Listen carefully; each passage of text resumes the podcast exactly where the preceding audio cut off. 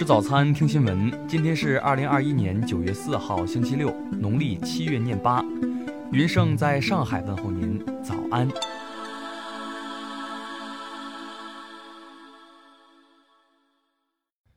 首先来关注头条消息。三号，湖北潜江一市民称，今年六月，其五十九岁母亲彭大妈在中国邮政储蓄银行潜江市泽口营业所办理存款业务时，被引导稀里糊涂将钱存入了保险公司账户。其母不识字，原本是去存钱的，但银行工作人员告知其存银行与买保是一样的。结果今年八月三十一号，彭大妈想取出两万元时，发现只能取回九千多元。彭大妈出示的存单显示，这实际并非存款，而是交钱买了一份人寿保险，必须每年交两万元，连续交三年，到第六年才能取回六万元现金和五千多元利息。九月三号，给彭大妈办理该保险业务的工作人员龚女士称，给彭大妈办理保险是客户同意才给她办理。对于存银行和买保险是一样的说法，她称没说过。她当时的含义是指存储方式一致，都是到银行去存。听新闻早餐知天下大事，下面来关注国内新闻。三号消息，国药集团中国生物研制的新冠肺炎特异性治疗药物获批开展临床试验。央行三号发布报告称，房地产贷款集中度管理制度已进入常态化实施阶段，人民银行将会同。银保监会持续做好银行业金融机构房地产贷款集中度日常监测工作。据中国地震台消息，今年以来，四川共发生三级以上地震四十八次。香港特区政府三号公布，本地野猪非洲猪瘟监测计划下，一具野猪尸体样本检测出非洲猪瘟病毒，为香港首宗野猪感染非洲猪瘟病毒的个案。乱港组织“热血公民”三号在社交媒体上发声明宣布解散。该组织主席郑松泰于上月底被取消立法会议员资格，另外两名骨干成员也已于今日辞去区议员职务。四号零时起，上海浦东新区祝桥镇两地中风险区调整为低风险区，至此全国共有疫情高风险区零个，中风险区四个。三号，全国学生体质健康调研结果发布，各年龄组男女生身高有所上升。三号，央行发布报告，详细分析了违规控制金融机构的主要问题及处置探索，将进一步严格股东准入和持续监管。下面来关注国际新闻。当地时间三号，俄罗斯总统普京表示，俄罗斯将发展远东地区的交通运输潜力。包括扩大北方海路的运输能力，至二零二四年，该线路货运量应增至年八千万吨。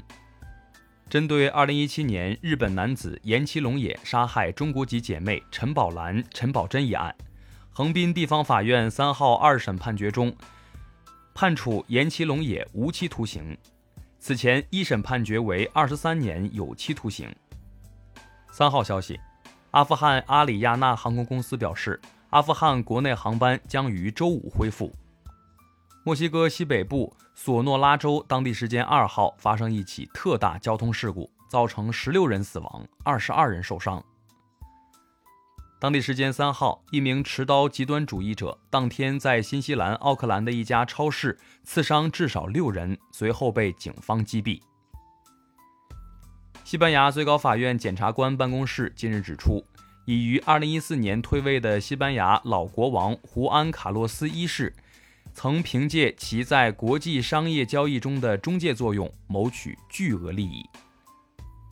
当地时间一号晚，美国纽约州受飓风艾达影响，突然暴雨，一辆公交车在暴风雨中被困三个小时。公交车司机事后回忆称，当时洪水已没到了脖子，他不得不坐在仪表盘上躲避。当地时间二号，美国最高法院驳回了针对德克萨斯州坠胎法的紧急上诉，拒绝废除德州反坠胎法。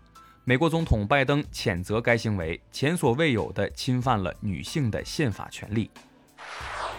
下面来关注社会民生新闻。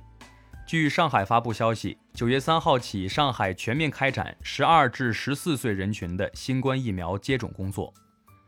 据中国教育考试网，为适应当地疫情防控形势需要，现决定将江苏省原定于九月举行的二零二一年下半年全国英语等级考试取消。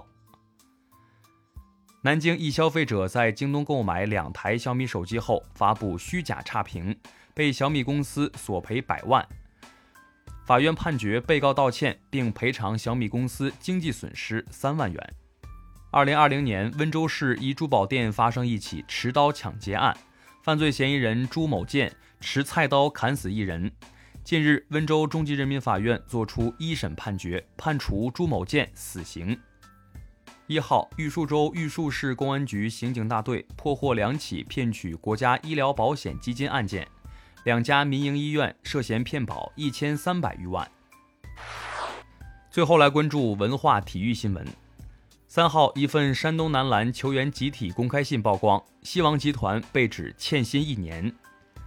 三号凌晨，二零二一年，张帅不敌英国十八岁小将拉杜卡努，本赛季四大满贯单打成绩为一胜四负。三号，曼联官方宣布。C 罗新赛季将身披七号球衣，这也是他首次效力曼联时所穿的号码。三号，克罗地亚前锋曼朱基奇在社交媒体发长文宣布退役。